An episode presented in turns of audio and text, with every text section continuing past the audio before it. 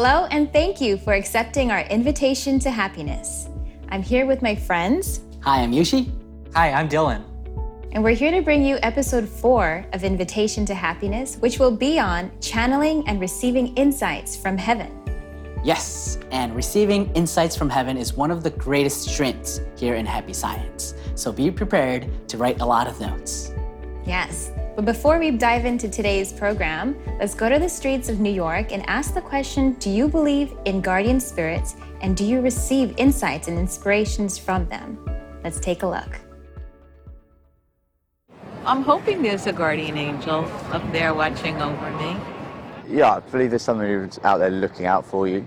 I don't know if you can pinpoint who or what it is, but I think you can certainly get yourself out of situations and you feel as if someone's helped you along there somehow.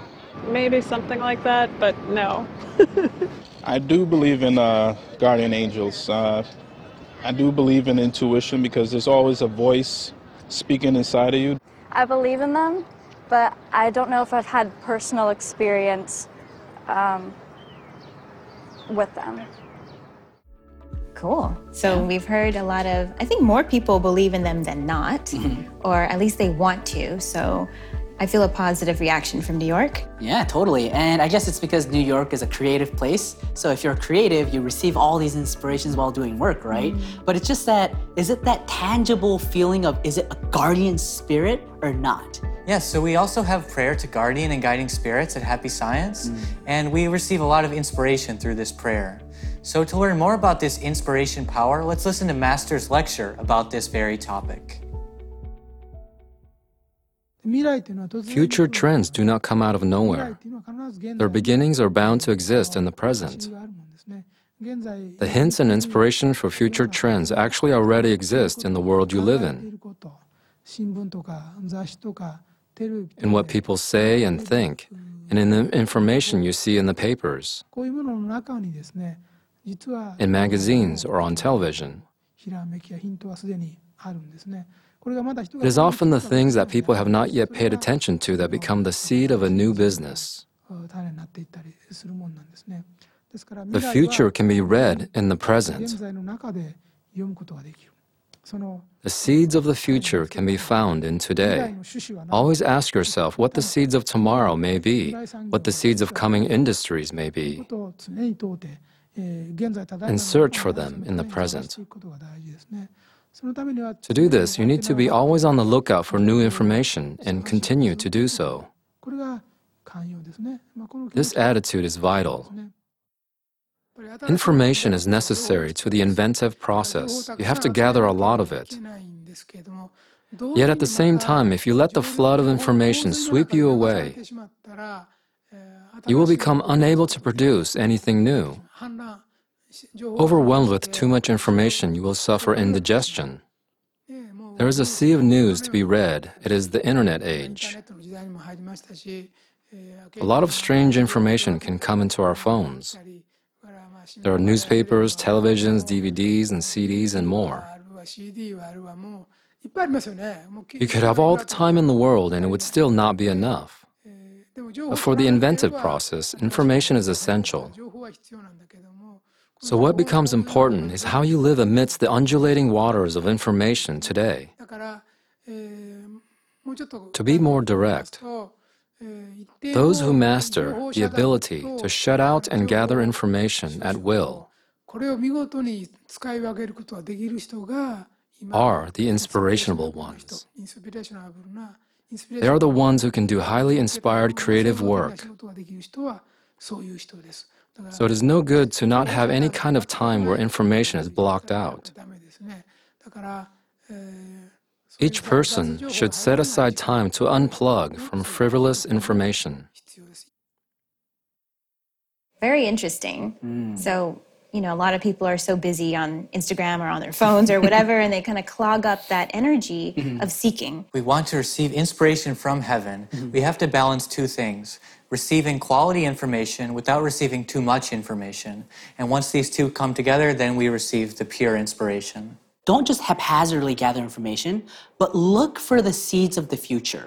Like, if you gather information with a specific purpose, what comes into your mind and what like the inspiration that like you know how the heavenly world will try to guide you in it kind of like gets aligned yeah, so it seems that heaven helps those who help themselves, right? Mm-hmm. And let's hear more about this topic uh, in Master's next lecture. So let's listen. There are many guiding spirits in the heavenly world, that is true. But certain conditions need to be met in order for these guiding spirits to give you their advice and guidance. To talk about myself, I don't do my work thinking that I'm going to receive inspiration or advice from the high spirits in heaven. I actually forget to do so most of the time. It's funny, but more often than not, it's actually when I have forgotten about it and working by my own effort that it turns out that I am being helped this is truly a mysterious thing. When something is impossible without power from above, that power does not come down. But when I become able to handle it myself, even without power from other dimensions, I am flooded with it. I can only say that it is truly mysterious. It is similar to the time honored saying, Heaven helps those who help themselves. It really is very much like that. One characteristic of the spirit world is that you can see what is to come more quickly than you do in this world. You can certainly discover things for yourself, but you can also receive advice from the spirit world as you seek. How do you do that? First, seek earnestly, really earnestly. Next, you must have an unclouded mind. Basically, if you seek selflessly according to the principle of, my work must be done for the sake of others and of society, there will be a response. But a selfish pursuit, such as to live in luxury or look good, will not bring advice. If any, it might be from demons. This is why business management calls for spiritual discipline. Never forget to always put in your best work. But during our seminars or retreats, you can expect advice to come down to you if you seek heaven's help sincerely. Yeah, and Master El Cantare, right? He's getting the most inspiration of anyone in the entire world, maybe. And when he uh, seeks for inspiration, he says it doesn't always come. But when he just makes efforts tirelessly, the inspiration just flows in like a flood. It's very surprising. Once you start focusing on your own efforts, the heavenly help will come naturally. But what's important for that to actually happen is to have a pure mind, which will lead us to the next video. Let's take a look. Here at Happy Science in our overnight seminars, we practice gazing deeply into our mind in silence and solitary meditation. We learn to leave the tumults of this third dimension, the world of phenomena in which everyone lives, in order to liberate our heart to the higher dimensional worlds above the fourth dimension.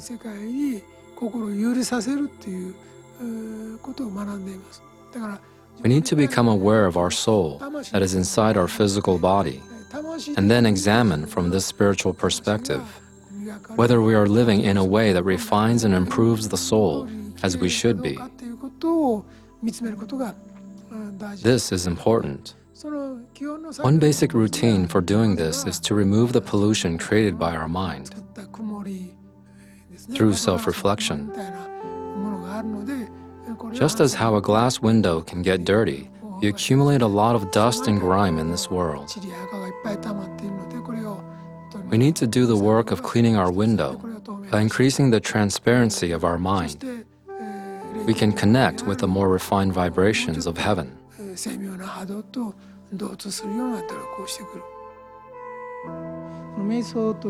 When you enter into deep meditation, you will be connected to a variety of worlds and see many things. You will be able to understand the workings of the minds of animals, as well as the thoughts and feelings of plants. Your consciousness will reach this far when you go deep, deep into meditation. Furthermore, even if someone is tens or hundreds of kilometers away, you can come to know their feelings if something triggers a connection. The understanding, oh, this is what this person is thinking about now, will come naturally to you. In my case, for instance, if I want to know what the president of a country is thinking right now, I'm able to do so. In much the same way that it is possible to go to a computer and access its information. I can understand what the person in question is thinking.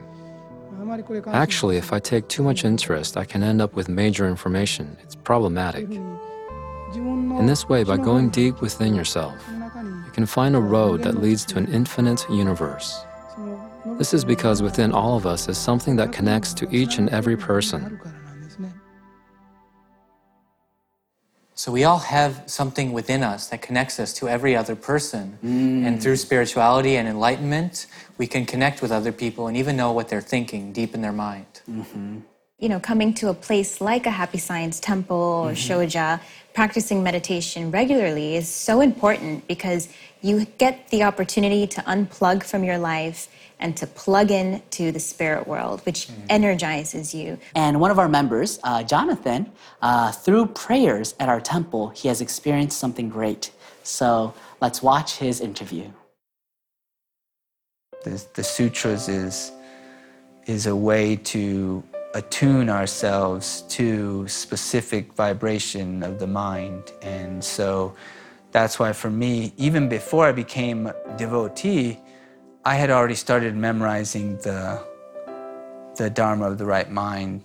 And I started reciting that sutra and the, the prayer to the Lord, prayer to guardian guiding spirits, like every morning. The power of vocalizing this, the, the will of the Lord, um, is, is, is very magical. It's like the ritual aspect of it. It creates this spiritual field.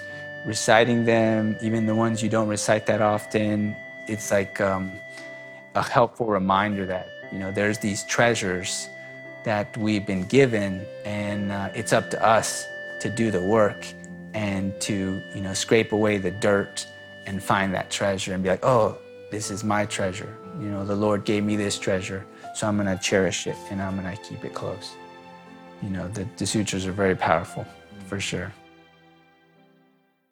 So, uh, up until now, we've been talking about how to receive insights and inspirations from heaven at an individual level. But as a modern savior, Master Ryuho Okawa, what kind of insights is he receiving? Uh, in the earlier lecture, I think he was talking about when he goes deeply into his mind, he can hear the words of the world leaders. In the next clip, we will be watching Master Ryuho Okawa accessing the guardian spirit of the President of the United States of America.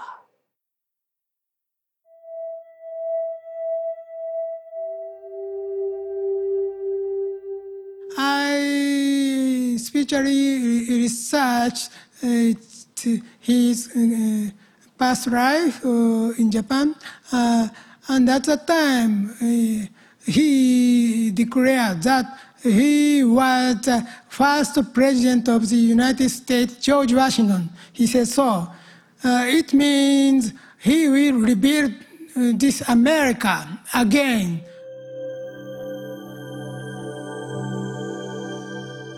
Donald Trump would change uh, their uh, diplomatic policy because he is a, a thinkable man and uh, he will think uh, the foreign policy from scratch and uh, he think the world balance from the standpoint of equalness and fairness. Uh, Donald Trump think that uh, the tariff uh, system, uh, I mean the uh, import tax systems, is one of the weapon for diplomacy. I think so, and it means, for example, uh, he he can use high tax rate uh, for China. He, he doesn't like uh, their foreign policy. Uh, Donald Trump will realize low tax policy. Uh, I think so. Uh, it's essential for the reverse of the United States. Excellent, right? So Master Okawa, he he researched the past life of Donald Trump and he found he was the first president of the United States, George Washington. And he found all this information out in January of 2016. So he predicted that President Trump would win the election 11 months before the election started. He predicted that Trump would overturn the world order and start the foreign policy from scratch. Mm. So everything he predicted was actually realized completely including the tax cuts too. You know, maybe channeling might be a new concept for some people, but it's a huge part of happy science. Yeah. Master Okawa has channeled now to date about 1,000, right? Or has given 1,000 different spiritual messages to date mm. from different leaders in politics, entertainment. Why does he do this? Well, basically, you can think of it as spiritual investigation or mm. spiritual journalism to get the truth, which is the main purpose of journalism, right? Mm. So, in this sense, spiritually, we are trying to get and investigate the truth and find out what these leaders have in mind and how they're going to build our future. So, next, let's watch a clip about what Master Okawa predicted about the leader of China.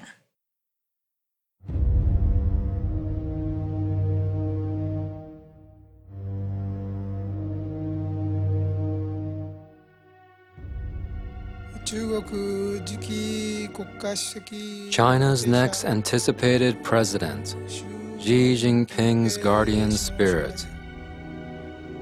Come to the general headquarters of Happy Science and reveal your true intentions.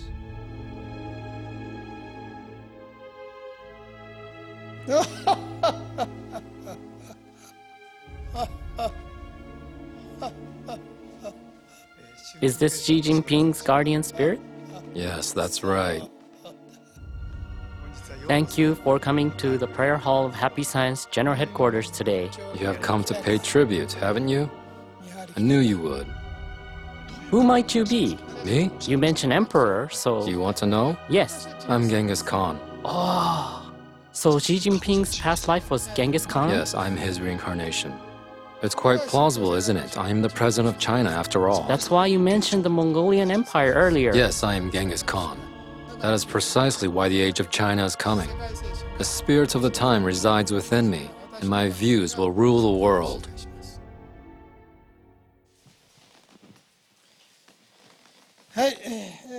He's quite a major figure. The world's greatest politician has made his appearance.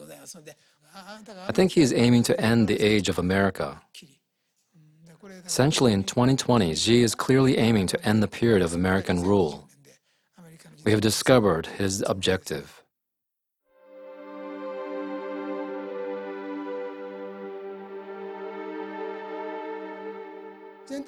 In a totalitarian country, the people are sacrificed for the sake of their country. In a democratic country, it is the duty of the country to realize the happiness of its people. In this sense, a totally different culture and civilization exist here in Taiwan from that of mainland China. You don't need to fight for its independence. Your country has grown as a separate independent nation. It is a country of its own. In October 2008, Lord El Cantare Master Ryuho Okawa visited Taiwan and gave a lecture entitled Realization of Buddha Land Utopia.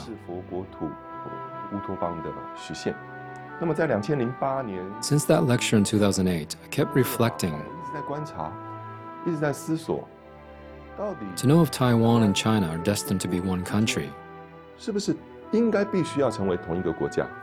The gap between us is so huge. With a free democratic country on one side and a communist country on the other side, how could these two parties be one country? Taiwan is indeed quite dependent economically on China, but the philosophy of the people and political management between us are quite different. In March 2019, Master came back again to Taiwan.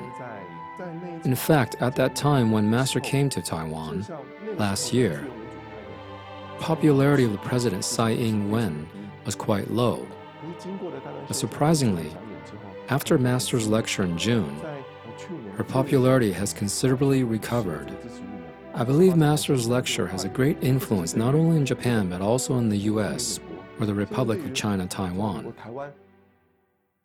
So, you know how Master went to Taiwan in 2019 March to give a lecture, and he clearly stated that Taiwan is already a country, a separate sovereign country from China. And guess what? The president of Taiwan, in an exclusive interview with BBC, what she said was the same exact thing Master said, and that was couple months after Master's lecture.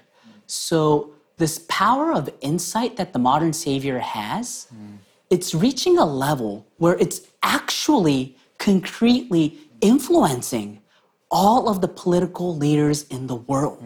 Master Okawa has the ability to plan or see and really give us an insight of the future of what's going to happen. So that's the ability of a savior. He's here to mm-hmm. give us a future, give us hope. These were just two examples of the thousand spiritual messages that Master Okawa has given us. But I f- hope you feel the importance of it. So, in the last part of today's episode, we'll be watching a lecture excerpt from Master's lecture, Toward the Age of New Prosperity. And again, it is very important, I believe, to listen to the words of the modern Savior. So please take these words, listen to them deeply, and take it into your souls. で私たちが見逃していたこと There is something we have overlooked about the computer age. We may have all expected that computers would help to improve the economy, lower manufacturing costs, increase corporate profits, enable companies to expand, and of course, increase national tax revenue.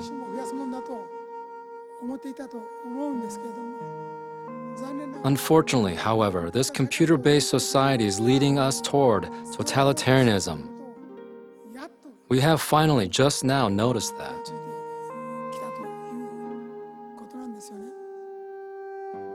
In nearby China, there will be one surveillance camera for every two citizens by 2022.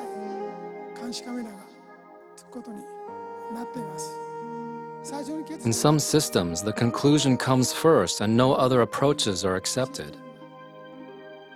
If a system like this were to control people using these kinds of advanced, modern technologies, then the people would end up getting harmed by the very technologies they themselves have created. It has become necessary to launch a resistance movement. We should not be so sure about having so much faith in machines. Rather, it is necessary to present opposing value systems. We should highly praise work done by hand. We should praise new things that were created by people thinking and producing ideas. And among these, we should recognize that the creations that are filled with love for humanity are the ones that have value. Times when efficient, uniform mass production are possible are not the only good times. In a world like that, all of you will lose to computers, robots, and AI. And it will lead to a future in which these technologies will be like fortune tellers determining people's lives. You already see it happening in the medical field. Are you not deciding whether to give birth to your baby or not based on a prenatal diagnosis? Although a baby is a gift from God, the decision is made based on computer diagnosis some which conclude that the embryo should be terminated as early as possible. However, computers don't know God. Computers don't know the soul. Computers don't know the true nature of humans or their life before they were born into this world.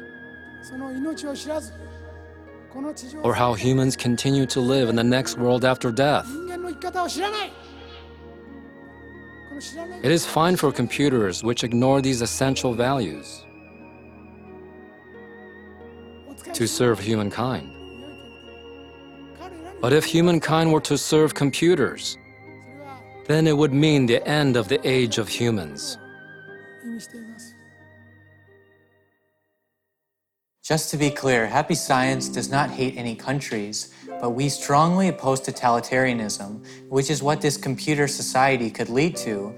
This is Master Okawa's prediction. Yes, and we want freedom for all beings of this planet Earth. And the fact that the Savior is on Earth right now, At Happy Science, you can see the future. So I welcome you to our temples to come take a read of Master's books. This is just not information, it is vital wisdom, I believe, to open up a bright future. We hope to see you at our temples. if you would like to learn more about Okawa and the teachings of happy science, visit invitationtohappiness.org or call us at 929 323 4737. Here at New York Temple, you'll find all of Okawa's publications and video lectures. We are here to support you in building a bright future. Come join us for weekly Sunday workshops and weekday guided meditations. Also, please find us on Facebook and YouTube by searching Happy Science New York. Your happiness is our mission. Once again, thank you for accepting our invitation to happiness. On our next episode, we'll be exploring the secrets of healing power. See you next time.